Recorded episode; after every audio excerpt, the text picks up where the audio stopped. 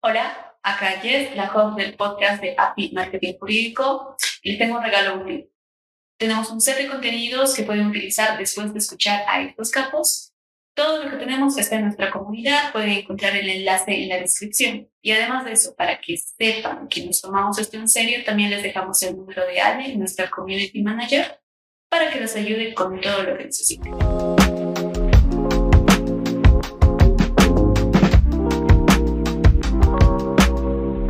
Entonces, bienvenidos a una charla de API Marketing Jurídico Podcast. Hoy nos vamos a sentar con Andrés Oporto. En esta charla, Andrés nos derrumbó dos ideas muy, muy establecidas que teníamos. La primera sobre redactar a partir de modelos y la segunda, ¿qué pasa cuando quieres ser un capo redactando pero ya?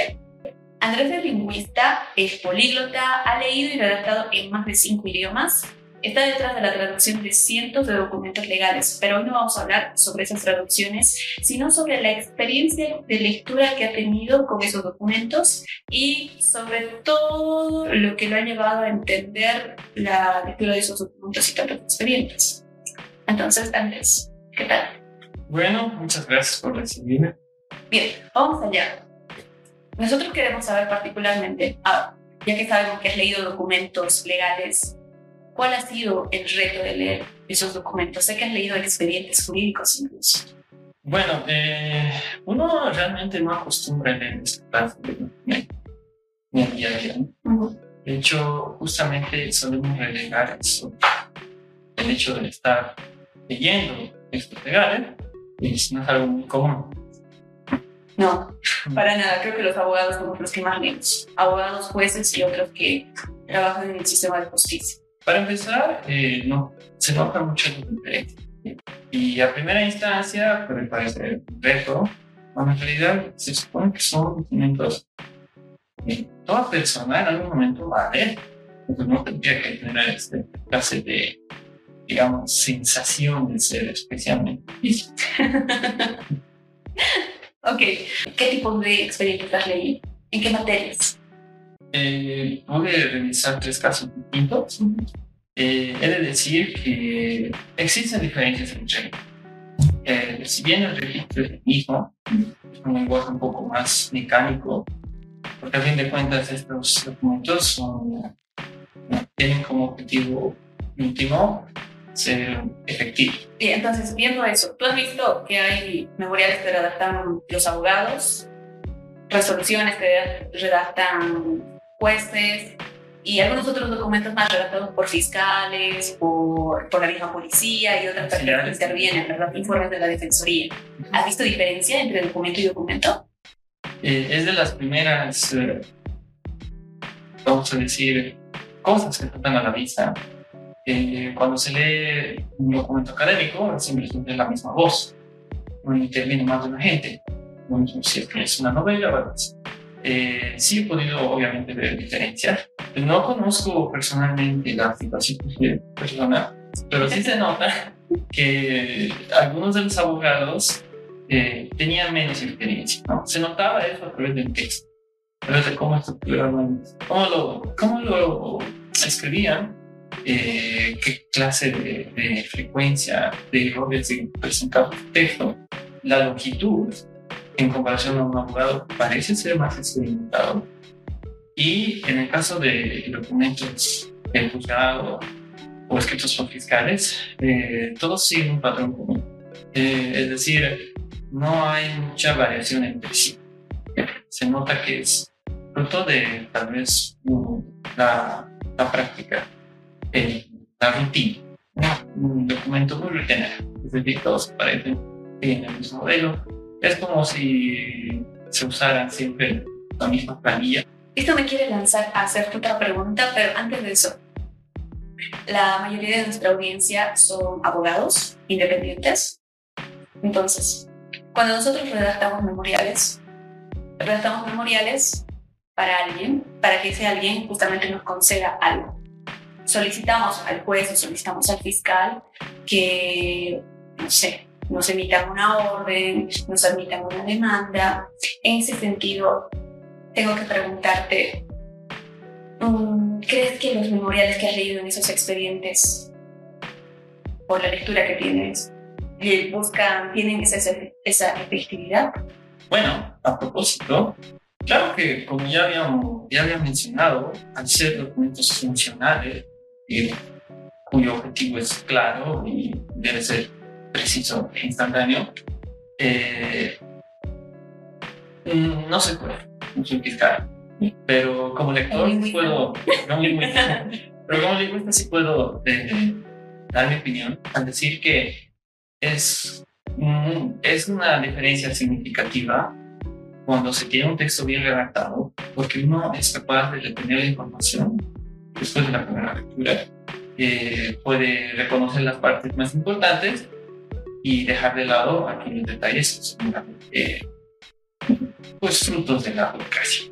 En cambio, un texto menos trabajado eh, genera confusión. Eh, uno tiene que releerlo, tiene que asegurarse que está cumpliendo bien lo que el abogado ha tratado de decir en redacción. Porque al no ser, vamos a decir, mm, tan claro, involucra mayor tiempo, involucra una mayor inversión, mayor atención. Y me imagino, a fin de cuentas, que eso puede influir ¿no? al momento de tomar decisiones de parte del juez.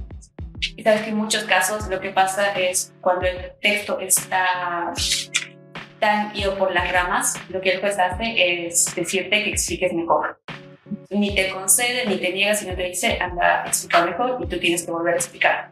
Y como tú dices, no es simplemente de pasar de 5 minutos a 15, sino que se pase mucho, mucho más tiempo, días, semanas, entre que juez te dice, anda, explícame mejor, tú presentes tu escrito diciendo, ok, te voy a explicar mejor, y les vuelve a leer.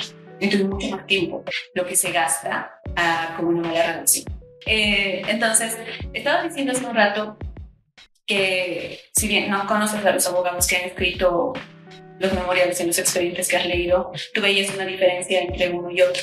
No los has visto esos abogados, pero te explico un poco la mayoría piensa que clásicamente en, en la carrera de Derecho lo que pasa es que cuando uno sale de la facultad, es un pesar que en la facultad no te enseñan a redactar.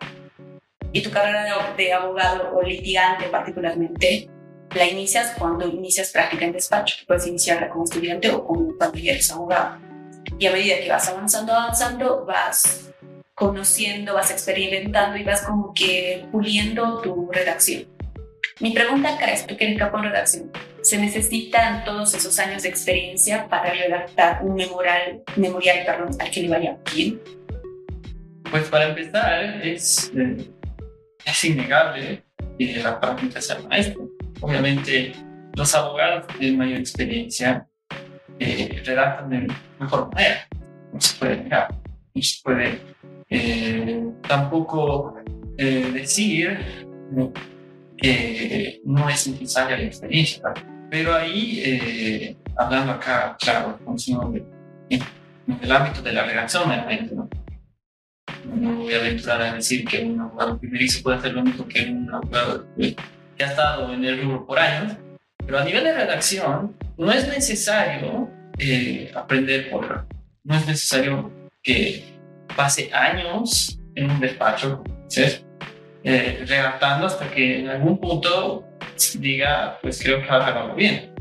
Es, es algo que se puede practicar, ¿no? Se puede eh, mejorar, claro. Entonces, eh, no es necesario, es claro un producto de ello. Creo que lo más importante es leer. Claro que Si una persona desea redactar mejor, pues tiene que leer me parece interesante cuando dijiste que te podía leer más antes de trabajar. Y todos los que están escuchando esto seguramente están de acuerdo. Se puede leer más antes de trabajar. Entonces, cuando he estado como estudiante, tengo entendido que tú te has titulado por una tesis capísima ah, y después te han hecho eh, revisor de tesis, ¿verdad? Sí, ha salido como producto de y ahora que has leído los expedientes, también has leído productos académicos, ¿qué diferencia encuentras en estos textos académicos y los textos legales que has leído después? Lo peculiar sería que tienen muchas similitudes. Hablamos de formato. Eh, ambos textos poseen un formato. Una tesis tiene un determinado número de capítulos que deben cumplirse para, para pues, seguir la norma de la universidad. Y un texto legal también es, especialmente en el caso de eh, cuando se instaura, digamos, una demanda, nota que tiene que también formar los requisitos de forma que están establecidos para el antecedentes, una parte más positiva, luego una justificación legal y luego el petitorio. Ah, entonces, si bien ambos tienen estructuras, eh, ahí también hay diferencia, ¿no? Entonces, ese grupo común de documentos que has leído en toda tu vida, ¿has encontrado errores comunes? Eh, sí, ¿no? De hecho, manera también de recuperar un poco lo que estabas preguntando y pasando esto, eh, ya para entrar a este tema, podemos hablar del registro. El registro que ambos utilizan. El registro, una tesis de usar Interesante. formato, no tiene que usar el lenguaje estándar un texto legal también tiene que utilizar el lenguaje Pero es, creo, muy eh, de conocimiento público que hay ciertas expresiones, ciertos arcaísmos que se utilizan mucho en el legal. La variante, vamos a decirle, estándar legal. Eh, palabras, frases, expresiones que uno no escucha en el día a día una tesis también eh, muchas, bueno, eh, se sirve del lenguaje estándar, pero no, no necesariamente se ve que se repite tanto esas formas, vamos a decirla, eh, mecánicas, vamos a decirle escritura de abogado, como se puede, digamos, decirle popularmente, ¿no? Entonces, errores, claro que hay en ambos, ¿no? he tenido que realizar, claro, desde tesis de mi propia área, ¿sabes? Y claro que hemos visto o he podido percibir eh, errores como eh, ejemplos, para ser más puntual. Eh, párrafos de una plana. Oh, Oraciones de, de, una plana o una plana y media, quizás. excesiva exposición, mucho y, mucho, mucha coma, mucho punto seguido decirlo, eh, conectores ambiguos o conectores, vamos a decirle simplistas, como decir, pero, como decir, entonces. Y nosotros usamos sin embargo. Oh, bueno. pero, pero tal vez falta de... Sin embargo, sin embargo, sin embargo, ahí en el mismo párrafo. No mucha eh, sobreexposición, especialmente en el, en el, caso de los textos legales. Ya. Que se siente un antecedente sobre la persona se dan los datos de ella y cuando se vuelve a retomar, digamos, el mismo trabajo, se vuelve a escribir toda la información notable. Eso puede ser claro para dejar bien claro en la mente del lector después de, de quién ha perpetrado el, acto. Pero al mismo tiempo también, pues para un lector fuera de ese ámbito, se nota, se ve como repetitivo. Eso le explica demasiado. Particularmente en ese ejemplo, yo pienso que tener un dato acá, todo un párrafo con los mismos datos y a la siguiente plana repetir los mismos datos, no es la mejor estrategia para que esa información se quede aquí. Sinceramente no me parece. Pero en fin, em, algo que te quería decir, eh, y es algo que he comentado con varios abogados, es que con la redacción de los memoriales no lo vemos mucho de forma romántica, sino más de una forma utilitaria. Eh, Sí, sí, porque hay una función. Tengo que pedirle al juez que haga algo y entonces para, pues, perdón, que nos conceda algo. Entonces, para conseguir eso, nosotros tenemos lo que te decía, estrategias. Hay algunas estrategias que, que a mí no me parecen muy útiles, pero a otros sí les funcionan, pero no me parecen. A ver, en los documentos que has leído, has de notar algunos tipos de estrategias para que justamente ese, eso que se dice se quede en la cabeza del juez y si le conceda. ¿Qué has podido ver? ¿Qué te han parecido esas estrategias? La más curiosa, en el caso de uno de los abogados, su redacción, si bien era, vamos a decir, bastante eh, correcta, eh, se servía también de otros recursos, de recursos textuales. Utilizaba subrayados, eh, usaban negrillas, eh, asteriscos, se servía de elementos totalmente ajenos al texto. Eh, también, eh, especialmente con los, aquellos textos escritos por fiscales, eh, como ya te había mencionado, el hecho de que parece que se utilizan plantillas, ¿no? Tenemos una plantilla y se cambian los datos y dependiendo de qué caso es, se tiene un modelo u otro, ¿no? Que tampoco está, digamos, si bien puede ser algo condenable, ¿no? eh, a fin de cuentas también puede ser funcional. Entre ellos se entiende. Ya. Entre ellos se entiende. Entonces veo esto, ¿no? Un- Una escritura, una reacción más mecánica. A redactar sobre modelos, estás diciendo. Sí, Redactar a claro, partir de modelos. claro, porque incluso, digamos, si, si te basas enteramente en un modelo, que es algo que también se puede hacer en otras situaciones, Eh, muy bien, Andrés. Entonces, ¿cómo podría un abogado prepararse para redactar mejor? Podríamos empezar primero recordando y vamos a decir, eh, dejando en claro, retomando la idea principal de qué es la escritura. A fin de cuentas, el fin es comunicar. ¿no? Es una herramienta de comunicación. A fin de cuentas, sí, sea lo que sea. Vamos a la baja. Lo que sea, académico, cualquier tipo de escritura, en esencia es comunicación, ¿no? Entonces, eh, ¿qué no es acaso la comunicación el instrumento último para el entendimiento de la realidad? Entonces, si, es, si tomamos eso como base, podríamos decir que aquellos organismos encargados de normar, de, vamos a decir, sobrevigilar la sociedad, tendrían que buscar maneras de comunicar esos mensajes efectivamente. Efectivamente tendría que ser pues, de una manera que toda persona pueda entender. Ya. Una buena redacción tendría que ser algo comprensible para empezar, porque si falla en su primer objetivo que es comunicar algo, ya te encuentras con una mala redacción. Acerca del tema, eh, podríamos mencionar algo que, que menciona eh, este autor que se llama Robert Eagles. Él dice que la comunicación, una comunicación clara, es clave para un buen gobierno.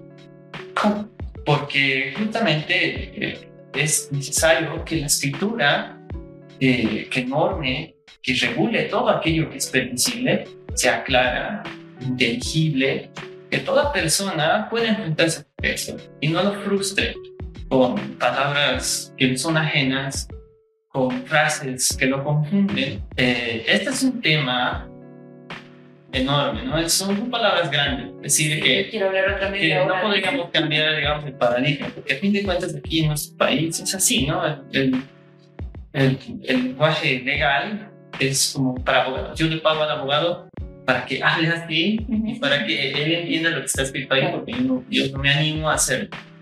Eh, existe un movimiento que hasta ahora inició hace muchos años en Estados Unidos, el Plain Language Movement, que en español podría decir el, vamos a decir el estilo llano, que inicia más o menos alrededor de los años 70. Los legislativos en el país. Anglosajón se dan cuenta que eh, es más efectivo, más barato eh, escribir, eh, vamos a decir, redactar leyes, normas, de manera mucho más clara que hacerlo con formas arcaicas, formas pretensivas.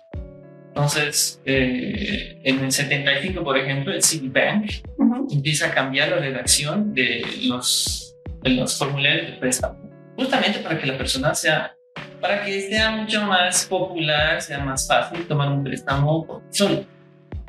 Eh, Algo que beneficiaba también a la institución. Claro, que además te devienen pasar menos tiempo con cada cliente.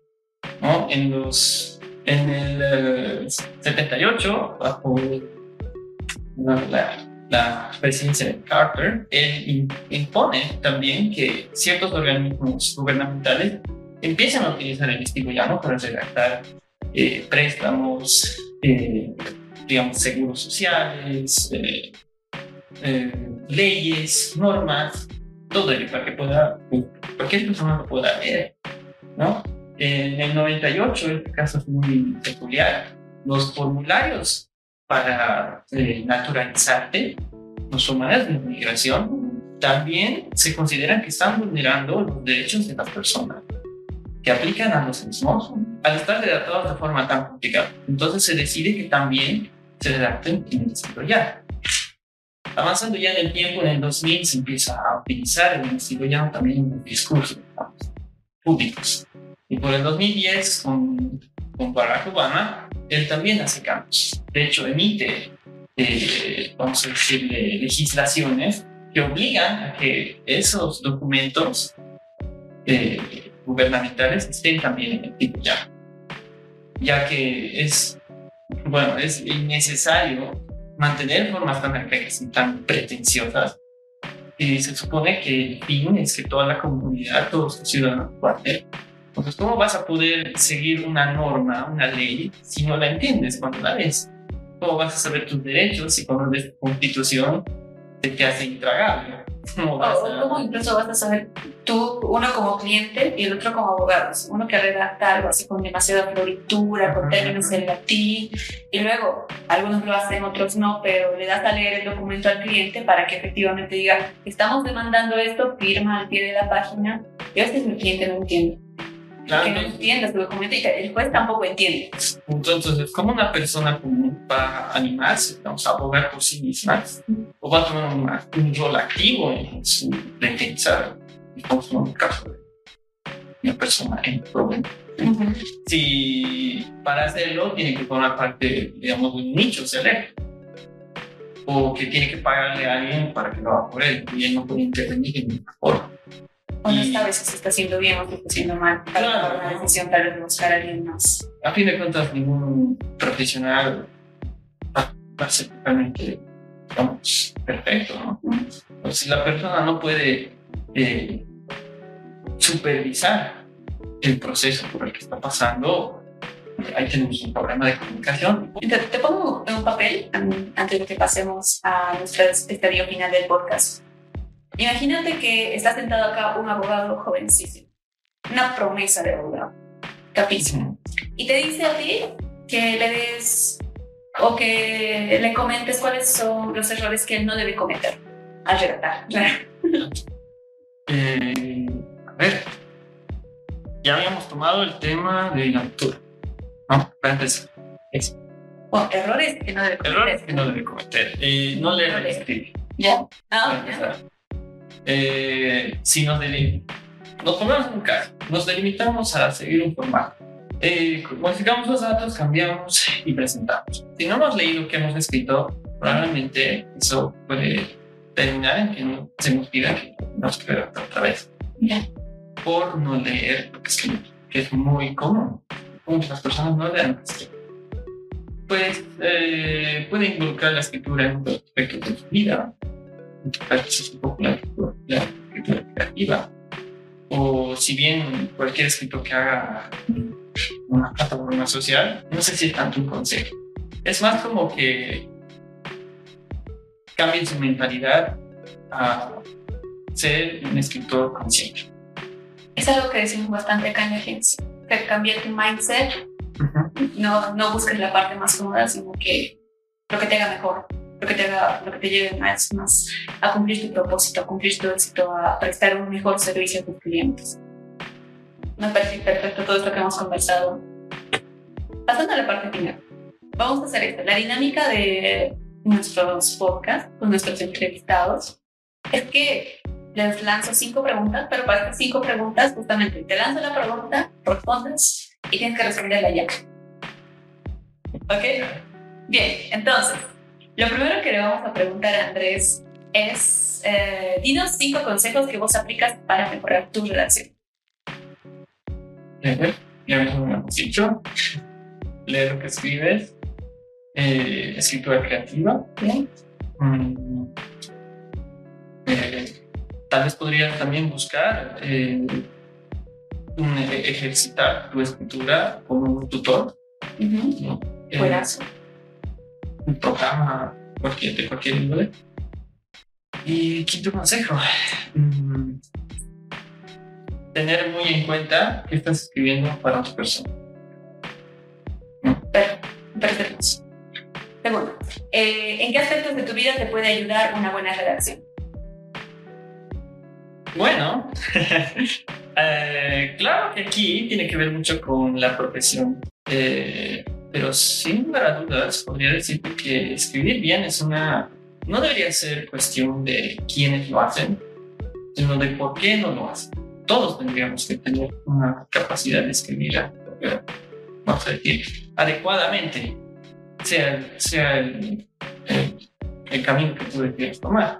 En el caso de un, vamos a tomar una persona que está entrando en un periodo adulto, tener una buena redacción desde un inicio, porque tu trabajo puede venir desde mucho antes, porque incluso eh, le va a traer beneficios. Sí, no, en sus pagos, en su titulación. En el caso de un abogado, claro que le va a traer eso, va a conllevar muchos más beneficios. Um, siguiente pregunta. ¿Cómo uno sabe que su escrito está bien redactado? Que se entienda, ¿Que se es lo entienda? más importante. Que se pueda leer, sea inteligible y el mensaje quede claro en la mente del lector después de al menos un. Si tiene que releerlo, ahí tenemos un problema. Bien, y algo que tengamos que saber de vos.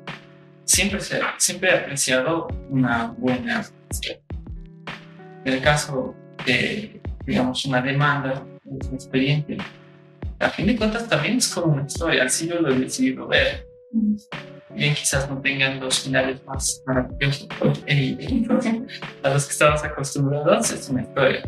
Y una historia bien escrita. Me parece perfecto. Muchas gracias, Andrés, por compartir tu sabiduría con nosotros y con toda nuestra comunidad. Me imagino que te vamos a tener en otras ocasiones acá en Sirión para seguir hablando sobre redacción estratégica para jóvenes. Sí, además sería bonito ahondar en algunos de los aspectos. Tengo varias ideas. Bueno, gracias. A ti.